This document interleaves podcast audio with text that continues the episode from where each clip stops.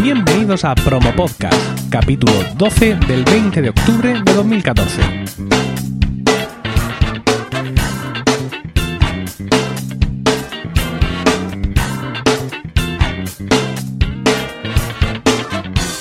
Muy buenas, mi nombre es Emilcar y esto es Promo Podcast, un podcast ciertamente inusual, porque en el feed alternamos promos puras y duras de diversos podcasts con estos episodios del podcast en sí, donde vamos a hablar de podcasting, porque no hay nada que le guste más a un podcaster que hablar de podcasting. Hoy tenemos con nosotros a Juan Ortiz Delgado, arroba Hortdel en Twitter, quien ha cimentado en su Galicia natal los pilares de su emporio podcasteril. Muy buenas noches, Juan. Muy buenas, Emilio. Encantado de estar aquí en Promo Podcast. Lo primero es agradecerte estas noches, estas buenas noches, que es un horario inusual para Promo Podcast, pero la crianza manda y nos hemos tenido que venir a este rincón del día. Bueno, en mi caso, hombre, quizá no tan tarde, pero solemos grabar más bien hacia la noche que, que por la tarde. Bueno, pues como estamos en tus dominios horarios, me tendrás que, que conducir. ¿Cuántos años tienes? Pues 46. 40. Suelo decir además, cada vez que digo la edad, que nací en mayo del 68. En mayo del 68. algo que imprime carácter, ¿no? eh, ¿Vives en Galicia? Sí, aquí en Coruña. ¿Casado, soltero, divorciado? Eh, vivo en pareja. Eh, llevo con mi novia desde hace un montonazo de años y, y, muchos más que espero seguir con ella. ¿Y descendencia? Pues no, no hemos podido tener y, y bueno, pues eh, nos gustaría, pero las circunstancias han sido que no ha podido ser y, y encantados eh, riéndonos un poco de los que sois padres, oh. por los problemas que tenéis. Muy bien. ¿Tu profesión? Pues soy arquitecto. O sea, eres arquitecto y eso va a ser muy importante además en la entrevista de hoy. Cuéntame, antes de nada, cómo es tu día a día, ¿no? ¿A qué hora te levantas? ¿A qué hora y con quién comes? Fíjate si soy curioso. Uh -huh. uh, en fin, todo esto. Pues desde hace unos años en que mantener un estudio aislado, digamos, o sea, un estudio, pues unas oficinas de estudio, es complicado porque la profesión ahora mismo no es eh, no está en su mejor momento. Si la crisis nos ha pegado duro a todos, yo creo que a los arquitectos nos pegó más, eh, más aún que al resto y además eh, desde antes. Porque recordemos que un, arquitecto hace el proyecto a veces incluso un año antes de, de que se construya, con lo cual la construcción siguió funcionando cuando ya no se estaban haciendo proyectos. Y entonces, bueno, eh, lo que hago es trabajar desde casa y entonces, pues digamos que tengo un, una autonomía eh, horaria para dedicarle un poco a, a, mis hobbies más sencilla que la que podéis tener el resto. De todas maneras, por ejemplo, ahora llevo una temporada, porque aparte de ser arquitecto, estoy también en Arquitectos Sin Fronteras, y muchas de las labores que hago tengo que desplazarme al local de Arquitectos Sin Fronteras, que está en la Escuela de Arquitectura aquí de Coruña, y entonces, pues muchas mañanas sí que, sí que tengo ya un horario más eh, de oficina, digamos. Y luego, pues, eh, mi chica, eh, ella tiene un horario de, es funcionaria, trabaja en, en el Ayuntamiento de Ferrol, ella es aparejadora, y llega a casa tardísimo, porque vivimos en Coruña, ella está en Ferrol, entonces está llegando a casa cerca de las 4, con lo cual me toca comer, eh, o sea, me toca a mí hacer la comida todos los días y esperar a que llegue ella y tenerlo todo preparadito. Y luego, pues las tardes, pues también un poco o trabajar en lo que esté o, o, o bueno, lo que vaya surgiendo, ¿no? ¿Cómo, ¿Cómo, de común es esto en, en, Galicia? Por conocer un poco cómo vivís allí. Es decir, el, el trabajar o el que la gente trabaje a cierta distancia de, de su casa, porque eh, es el segundo gallego que, que, entrevisto y aunque no es tu caso, pero sí es el de, el de tu pareja, que llega a casa, digamos, ya pasada de rosca en ese sentido. Uh -huh. ¿Es, ¿Es, habitual esto? El, por, por, cómo vivís? Por, por, cómo está distribuida la población? No lo sé. ¿Cómo, es, ¿Es, esto así siempre? Porque Murcia siempre decimos que es súper pequeño, ¿no? Que seguramente todo el mundo dice lo mismo de su propia ciudad. Y aquí es bastante habitual, relativamente habitual comer en casa. Pero sí. no sé si eso es lo habitual o es que solo los podcasters coruñeses los que vivís vidas extremas.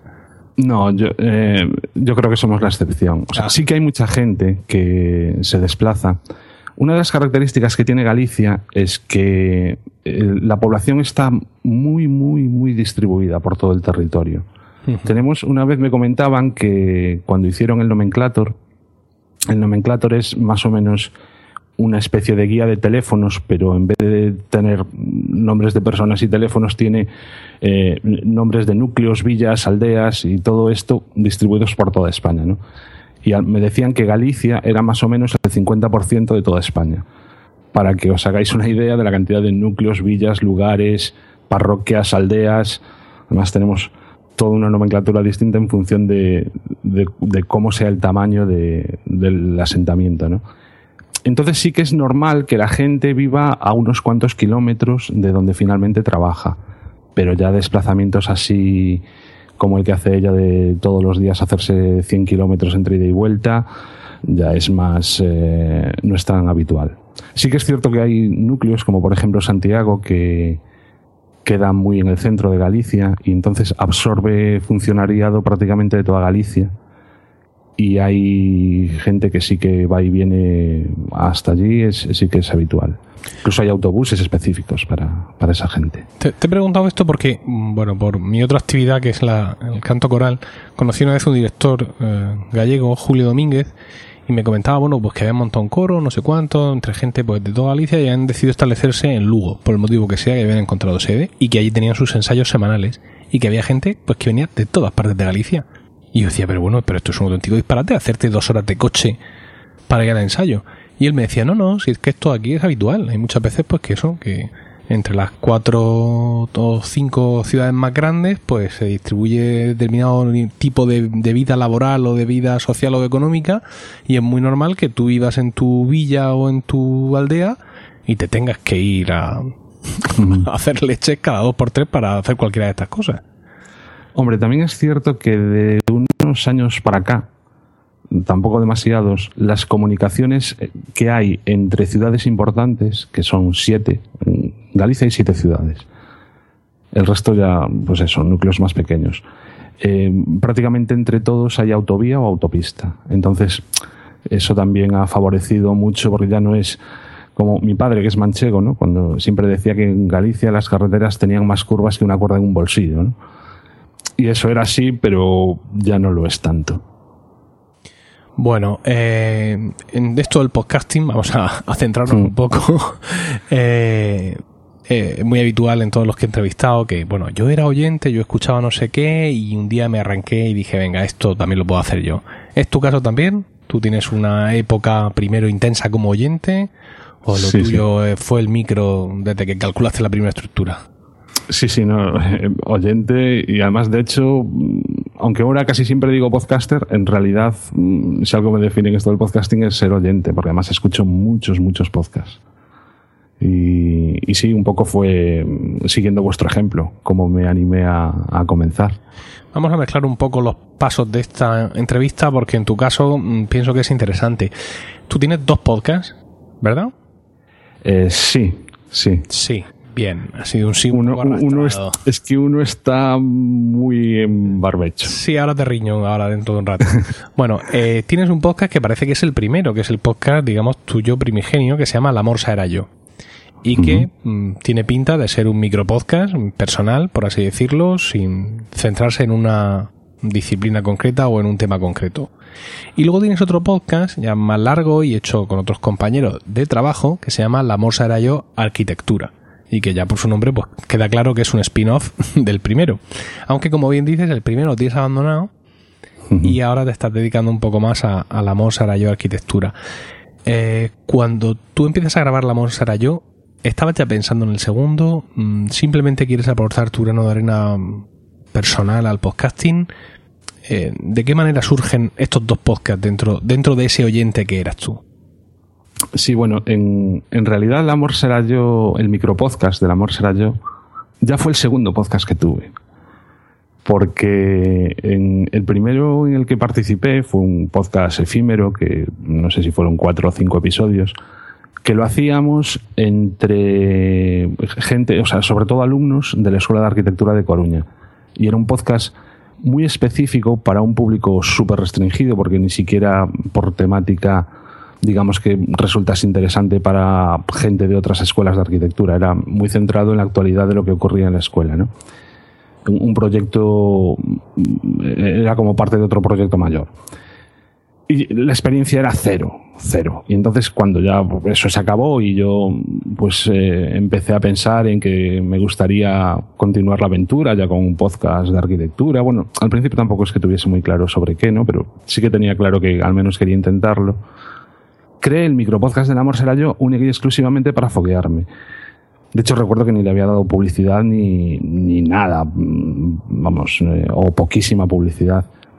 Y aunque lo grababa en Spreaker, pues eh, no sé si el primero o el segundo episodio sí que los grabé un poco como hacéis habitualmente los, los que utilizáis la plataforma, pero no, yo lo que quería era aprender y entonces los grababa y, y cuando los grabo pues los sigo grabando, aunque hace ya mucho eh, lo hago como si fuera eh, un podcast normal con su edición y con su historia. Yo lo que quería era trastear, aprender y foguearme, básicamente. Esa era la motivación para hacerlo. La Bolsa Yo Arquitectura es un podcast que a mí me interesa especialmente porque tengo la curiosa profesión de ser contable en una empresa que se dedica al urbanismo. Eh, lo cual, aparte de ser raro y poco atractivo a priori, me hace además muy, atractivo. Me hace además muy único porque sigo teniendo ese trabajo, ¿no? Y con la que está cayendo, pues que, yo siga teniendo trabajo es, llamativo. Pero ¿qué es lo que pasa después de cuánto? Pues 12, 13 años trabajando en esta empresa. Yo tengo una pasión ribereña, por qué no decirlo, por el, el urbanismo principalmente y por muchos detalles de la arquitectura, ¿no? Eh, al ser un amateur, un advenedizo, por así decirlo, en, estas materias, porque no tengo conocimientos técnicos, pues hace que mi pasión pues, sea un poco más de medida. Y en ese sentido, eh, abracé vuestro podcast con, gran amor en cuanto me enteré de que existía y lo escucho con, con, muchísima atención. Y hay otro podcast de arquitectura que también me gusta mucho, que es Un Minuto en Nueva York, porque aunque parezca que no, eso es un podcast de arquitectura, es un caballo de Troya. Ah, que sí. Eh, sí, sí, claramente. Aunque él habla de que, bueno, por aquí me compro un perrito y ahora estoy cogiendo el metro y el béisbol son tres horas. Pero eso es, eso es un, un troyano, un podcast troyano claramente, porque al final acaba contándote un montón de cosas súper interesantes. Y además, he de decir que para el que no lo sepa, Deco, el, el podcaster de Un Minuto en Nueva York y también de, este podcast de, deporte Desconéctate, es vuestro último fichaje. Sí, fue, fue precisamente a raíz de, bueno, yo tenía relación con Deco pues un poco por Twitter y por Desconéctate y sabía que era arquitecto, pero mm, quitando alguna vez así hablando de AutoCAD, mm, tal, pues realmente no, no habíamos hablado nunca de temas de arquitectura pero es que fue escucharle en un minuto en Nueva York y vamos a decir entre los que estábamos en el podcast hay que invitar a Deco a ver si se quiere unir, ojalá se una y, tuvimos la suerte de que aceptó cuando se lo propusimos. Pues, el, el, su podcast de inauguración como miembro de, la plantilla está un poco dedicado a él, ¿no? Él habla de, arquitectura en, en Nueva York, tanto del desempeño de la profesión como de, como un poco de, digamos, de los estilos o de las cosas que hay y ya hubo un momento orgásmico para mí cuando empezó a hablar de urbanismo en Nueva York. Yo pensaba que iba, que iba a morir allí de amor, allí en ese mismo sitio porque el urbanismo es una cosa muy llamativa en tanto en cuanto puede ser muy distinto entre ciudades y por no decirte ya eh, en, entre países. Mm, ¿Alguno de vosotros, este, este podcast, este broma podcast es para mí, no es para la audiencia directamente. ¿Alguno de vosotros tiene experiencia profesional en urbanismo de los componentes de, de la Morse de Arquitectura? Pues yo. Mira, yo de. Tenemos, desde que. Tenemos que hablar un rato en Barcelona, ¿eh? Tranquilamente. Pues, pues, mira. Sin, sin taladrar a los oyentes que no les importa el urbanismo. Tenemos que sentarnos a hablar tú y yo de planes parciales y cosas similares. Yo, el 80% de, de mi carrera profesional ha sido en urbanismo. He hecho desde mm, proyectos de reparcelación, que puede ser lo más mínimo, a planes generales. Unos cuantos. O sea, yo, sobre todo, me he dedicado profesionalmente al urbanismo más que a la vivienda. También a la edificación, por supuesto que también, porque en el estudio, mm, bueno, lo sabrás, cuando hay entrega es todos a una. Hmm. Pero digamos que sobre todo lo mío era el urbanismo y sigue siendo. Es que es, apasionante ver la ciudad crecer. Mm. debajo de tus dedos. Evidentemente tú diseñas cómo crece, yo contabilizo cómo crece, pero además he tenido la fortuna de vivir en, en la zona que gestiono, ¿no? Entonces cuando he salido a dar paseos por la ciudad, está, realmente para mí estaba paseando por mis dominios, ¿no? O sea, yo miraba y decía, le decía a mi mujer, todo hasta donde alcanza la vista, todo esto lo controla tu marido. Y, quedaba súper machote. Es una sensación así bastante, ¿verdad? Eh, extraña, ¿no? El, decir, eh, esto que antes era una, un erial, pues eh, yo vi cómo iba a ser antes de que se hiciese. Y sobre todo ver los cortes, ¿sabes? Es decir, ver mm, los límites de los planes parciales, los límites de los polígonos, zonas que quedan sin desarrollar, mm. Mm, que, te, que te da esa mayor sensación de que la ciudad es un puzzle de piezas que van conectándose una con otra conforme va pudiendo ser. Realmente muchas veces conforme la economía lo permite o conforme el, crecimiento de la propia población lo permite, ¿no? Eso me parece... Sí, pero de una forma planificada, ¿eh? O sea, está todo bastante más planificado de lo que parece. Sí, pero en, estos tiempos que corren, y te lo digo ya por experiencia profesional, la, la, la, más sucinta de las planificaciones cae. Son, son como piezas de dominó que caen una detrás de otra y aquí es donde un plan parcial se la juega, por así decirlo. demostrando su capacidad a resistir eh, los envites de la realidad y, ver qué herramientas tiene para adaptarse y para permitir que la ciudad siga creciendo o que el crecimiento previsto siga siendo válido para cuando dentro de unos años sea, sea, sea posible. Eso precisamente es lo triste, ¿no? Que, que muchas veces se han planificado de más, ¿no? Y cuando te encuentras eh, la urbanización, pues por ejemplo, de un plan parcial y ves que no se ha llegado a construir y que lo único que hay es un viario entre riales, duele, ¿no? Mm, la crisis es lo que ha tenido, ¿no? Quizá clarísimamente estábamos por encima de nuestras, eh, por encima de, de las necesidades reales que había eh, en aquel momento, ¿no? Hace años. Ahora la cosa va más pausada, más pensada y, y, bueno, hay nuevas corrientes dentro de la arquitectura. No sé si escuchaste el, el episodio de el, el, segundo, es que hablábamos sobre arquitecturas colectivas. No, ese no lo he escuchado. Me cogí de donde cuando os conocí y, tiré para adelante y tengo algunos todavía en la reserva. Además, algunos que he recomendado, sin haberlo escuchado todavía, el de accesibilidad porque mi padre trabaja aquí en accesibilidad, en, bueno, trabaja, él está ya jubilado, pero ha dedicado toda su vida a la accesibilidad y está en una federación de asociaciones de minusválidos con donde hay arquitectos, donde están reuniéndose continuamente con el Ayuntamiento de Murcia y les dije que bueno, que teníais ahí un, capítulo dedicado a, eso y que lo escucharan porque era interesante. Yo no sé, Juan, el, el, si hay un indicador de friquismo en, en, los, en, las aplicaciones de podcast porque los tenemos que haber pulverizado. O sea, estamos dos podcasters, que ya es una cosa minoritaria, hablando no ya de los podcasts que tú grabas o dejas de grabar o de a qué hora te acuestas o cuando comes, sino hablando directamente ya de urbanismo. eh, pero bueno, en fin, la audiencia espero que sepa perdonarme y la sensación de mm, cómo podéis ser tan extremos en vuestro friquismo fue la misma que tuve yo cuando escuchando uno de vuestros últimos podcasts de pronto empezasteis a hablar sobre qué podcast de arquitectura escucháis. Y yo pensaba, pero sí, yo pensaba que esto era el podcast de arquitectura. y ahora resulta que hay un montón más. ¿Qué dices? Hay poquísimos. Bueno, hay poquísimos. Yo escuché cuatro o cinco nombres que son ya mucho más de los que yo pensaba escuchar. Mm, sí, pero es que son esos cuatro o cinco. O sea, no hay más. o al menos que yo conozca. Y he rebuscado, ¿eh? Y de, y de esos cuatro o cinco, uno no graba desde. Ni me acuerdo. Entonces somos, somos pocos. De hecho, hay que animar a la gente que grabe podcast de arquitectura. Ya, pero fíjate que ya tenéis cuatro o cinco. Es decir, eh, esto del podcasting, al ser una cosa íntimamente relacionada con la tecnología, mm, atrae, como es normal, mucho tema de tecnología. Y ahora empieza a ser relativamente habitual en España, barra en español, encontrar podcast de casi todas las materias, ¿no? Entonces el hecho de que vosotros ya tengáis, al menos así controlados y reconocidos, cuatro o cinco, ya es importante, porque podcast de contabilidad tampoco es que hay una demanda increíble, ¿no? Pero no se conocen muchos y si empezamos aquí a hablar de, de temática, yo qué sé, no sé los oyentes, por ejemplo, si podrían ayudarnos a encontrar podcast sobre derecho o podcast sobre abogados o sobre el ejercicio de la abogacía.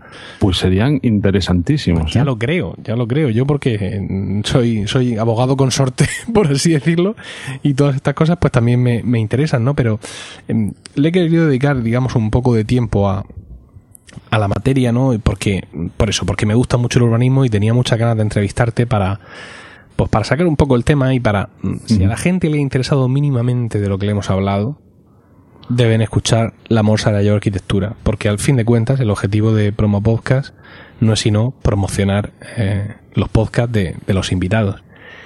Eh, los que quieran escuchar tanto mm, La Morsa era yo, esos vestigios de ese micropodcast personal, y los que quieren escuchar La Morsa era yo Arquitectura, aparte de buscarlo en su aplicación de podcast, etcétera, pueden entrar a tu página web que es lamorsaerayo.es. Y ahí Exacto. hay enlaces de todo lo habido y por haber. Y eh, tengo dos preguntas para ti. Que es, eh, evidentemente, La Morsa era yo es una cita de un título de una fastuosa canción de los Beatles. Pero ¿por qué? ¿Por qué lo has adoptado así? ¿Por qué, ¿Qué significa para ti La Morsa era yo? Uf, em, ¿Es algo relativo es que, a, es que a lle- bigotes, por ejemplo? Podríamos lle- decir. llevamos 20 minutos y si te lo cuento entero mm, es muy largo el, el nombre. es eh, sí, evidentemente la eh, va por ahí, va por los Beatles. Es eh, una canción, pero, pero tiene una historia larga el nombre. Y- Entonces, Lo, lo dejamos para otra ocasión porque ya los hemos taladrado con el tema del urbanismo. sí. si ahora empiezo con el tema de los Beatles ya, en fin. No conviene abusar. Eh, y otra cuestión, esta también es una tontería, pero bueno, el, la carátula del podcast, de ambos podcasts, es una Sí. foto pixelada de un niño tocando el tambor con un gorrito. ¿Eres tú? Es- efect- efectivamente. Pues es, es que es muy llamativo, ¿no? Porque, no sé, uno hace su podcast, ¿no? Y se piensa el nombre del podcast súper relacionado con el contenido del podcast y allá que va la carátula del podcast últimamente, íntimamente relacionada con el título y con el tema de todo, ¿no? Por ejemplo, Still Lost, ¿no? Mi podcast sobre, sobre perdidos todavía perdidos, todavía sigo viendo perdidos y la carátula pues es un diseño así como si fuera la pantalla de este ordenador donde metían los números, todo ahí calculado. Y de pronto aparece un podcast que se llama La Morsa era yo, que vete tú a saber de qué habla y aparece un niño tocando un tambor en la portada, ¿no? Es todo como muy psicodélico. Sí, eh, bueno, realmente la portada mayo, era... ese mayo del 68 que tira, que tira de ti. Sí, no, y, y bueno, es- esa foto me la encontré, o sea, realmente me acuerdo hasta del día que me la sacaron, y mira que era pequeñito. Pero en esto que te pones a escanear fotos eh, antiguas, eh, vas a casa de tus padres, trincas un álbum y te tiras una semana escaneando fotos y al mes siguiente trincas otro, bueno, pues apareció esa foto, ¿no? Y me trajo muchos recuerdos porque además, eh, para el que entienda algo de arquitectura, las casas que aparecen detrás son unas casas de corrales, eh, palabras mayores en lo que se refiere a la arquitectura española. Eh, yo viví en una casa de corrales durante 18 años y es algo de lo que estoy muy orgulloso. Eh, no Corrales y Molezún, porque en ese proyecto Molezún no entró. Pero bueno, eh, la, la portada realmente era para el micropodcast. Y al final se quedó también para el podcast un poco por vagancia de no en su día no hacer un, un logo más. eh, no sé, es que esa portada. Yo le doy mucha importancia al- a las carátulas y a las portadas de los episodios y a todo esto. Eh, un poco probablemente precisamente por, mm, por, la, por la profesión, ¿no? Por todo. Por, los arquitectos nos solemos plantear las cosas 50 veces antes de decidirlas. Y me parece que es una portada que no es adecuada porque el podcast, aunque lo dirijo yo, realmente sin el resto de compañeros no sería, no, no, no, no existiría el podcast, ¿no? Entonces, la portada mm, no me gusta por eso, porque es demasiado personal, ¿no? Estaba bien para el micropodcast, pero para este no, no es que esté muy contento con ella, la verdad. Bueno, ahora ya con la publicidad que le hemos hecho no la puedes cambiar. Porque la gente se va a suscribir solo para verte ahí tocar el tambor pixelado. Sí, sí, con un sombrero de papel de periódico que me hizo mi padre para que estuviese todo contento por la calle, tocando un tambor recién regalado. Mira, eh, lo, lo he dicho, pero eh, en realidad no me arrepiento. Si yo hice promo podcast fue para que la gente conociera un poco más a los podcasters. Los conociera, digamos, desde el punto de vista más personal, ¿no? Y el, el hecho de conocerles, de escuchar su voz, de escucharle hablar de a qué hora se levanta, de si tiene un hijo, 20 o ninguno, les llamara la atención, digamos, como personas y les permitiera acercarse a, su trabajo. Oye, pues este tío que fíjate que me ha caído bien, que yo no conocía, voy a ver qué programa hace. Entonces, pues en ese sentido, es decir, que no me arrepiento nada de todo lo que hemos estado hablando de urbanismo. y además voy a rematar la faena. Estoy viendo aquí en tu blog que dices que acaba de salir AutoCAD 2015 para Mac. Sí. Yo soy de los extrañísimos arquitectos que en cuanto salió AutoCAD para Mac, se cambió a Mac. Madre mía. Bueno, para quien no lo sepa, AutoCAD es el, la herramienta fundamental de, en arquitectura, al menos en España. Es una, una, aplicación que tiene muchísimos años, que aunque surgió en Mac, luego abandonó la plataforma, se pasó a PC y volvió la versión para Mac hace relativamente, relativamente poco, ¿no?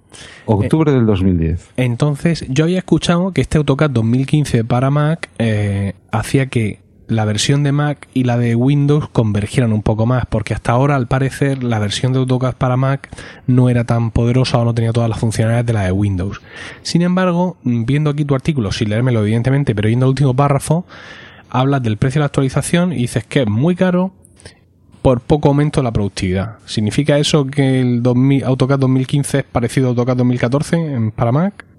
Prácticamente es el mismo. De hecho, estabas muy equivocado. ¿eh? La versión Windows de AutoCAD le da 100 vueltas a la versión Le sigue dando 100 vueltas, ¿no? Vamos a ver. Em, si te planteas Pero es AutoCAD solo en 2D... Efectivamente, eso iba a decirte, ¿es algo más allá de esta no tiene 3D o, es, o es mucha más cosa?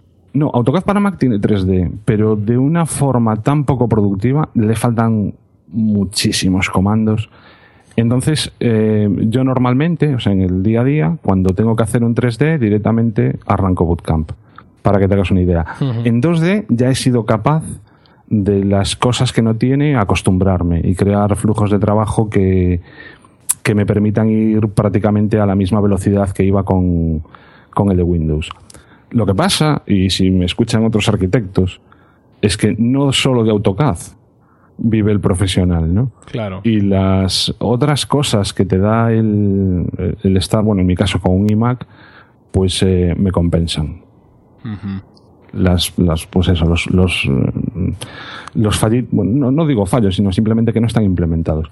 Aparte, una entrevista que le hicieron a uno de los gerifaltes de, mm, de Autodesk, que es la empresa que lleva AutoCAD, hace ya dos o tres años, venía a decir que tampoco se planteaban el AutoCAD para Mac como una herramienta hiper super profesional como pueden ser en Windows, que aparte AutoCAD no, o sea, AutoCAD no solo es AutoCAD en arquitectura, sino que hay un montón de AutoCAD distintos, que si para urbanismo, que si mapas, que si ingeniería, bueno, eh, digamos que la versión para Mac un poco iba orientada a cuando sales de la oficina y quieres hacer algo más en casa. un poco más o menos, ¿no? Como complemento de, una versión de Windows que puedas tener en, en, la oficina, pues para llegar a casa y seguir con tu Mac, ¿no? Algo así.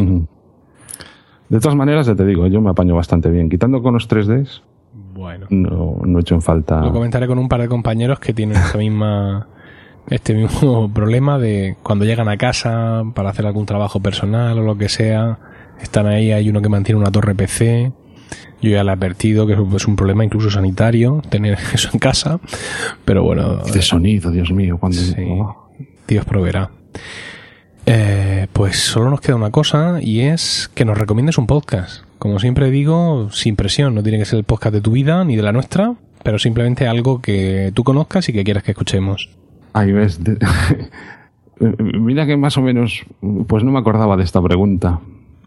Qué difícil. Es que yo escucho muchos podcasts, ¿eh? Entonces tiene que ser fácil, porque ya te digo que es sin presión. Mira, de los em, de los de, las, de los últimos a los que me he suscrito. Sí. Mm, mm, mm, bueno, claro. Eh, el reboot de No soy un troll que también es eh, un metapodcast. La competencia, esto. sí, pero es, no sé, o sea, parece, parece que es que haces un metapodcast. Eh, todos van a ser iguales y que va. Mm, escucho varios y todos son todos sois distintos.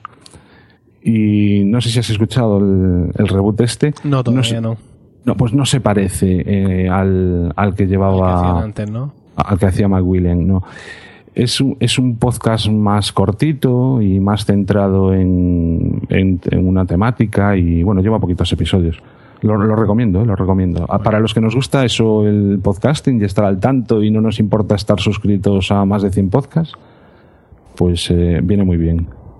Bueno, pues no soy un troll podcast, lo podéis encontrar en iTunes sin ningún problema, con lo cual en cualquier aplicación de podcast que, que uséis, como todas beben de iTunes, pues eh, ahí os saldrá este, este podcast, este meta podcast, también un podcast sobre podcasting, y podréis echarle un oído a, a la recomendación de, de Juan, de Hort Dell, al cual agradezco que con su presencia aquí haya sublimado, por así decirlo, el, el concepto de promo podcast. Porque, pues, bueno, se nos ha ido el tiempo a tomar por saco, evidentemente. Eh, mm, aquí, aquí, yo tengo aquí un indicador que pone 37 minutos. Como hemos hablado un ratito antes de empezar a grabar, supongo que será algo menos.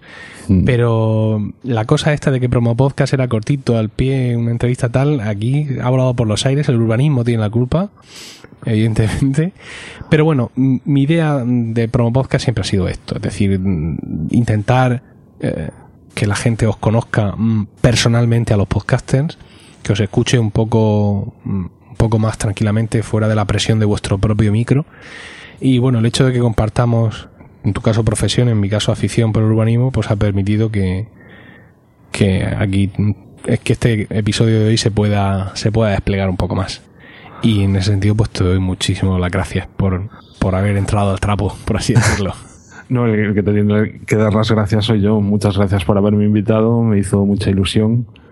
Porque sí que escuchaba promo podcast desde. Bueno, tampoco desde hace mucho, pero es que yo creo que tampoco llevas mucho. No, la, la idea surgió, la verdad es que hace bastante tiempo. Me había limitado a poner algunas promos.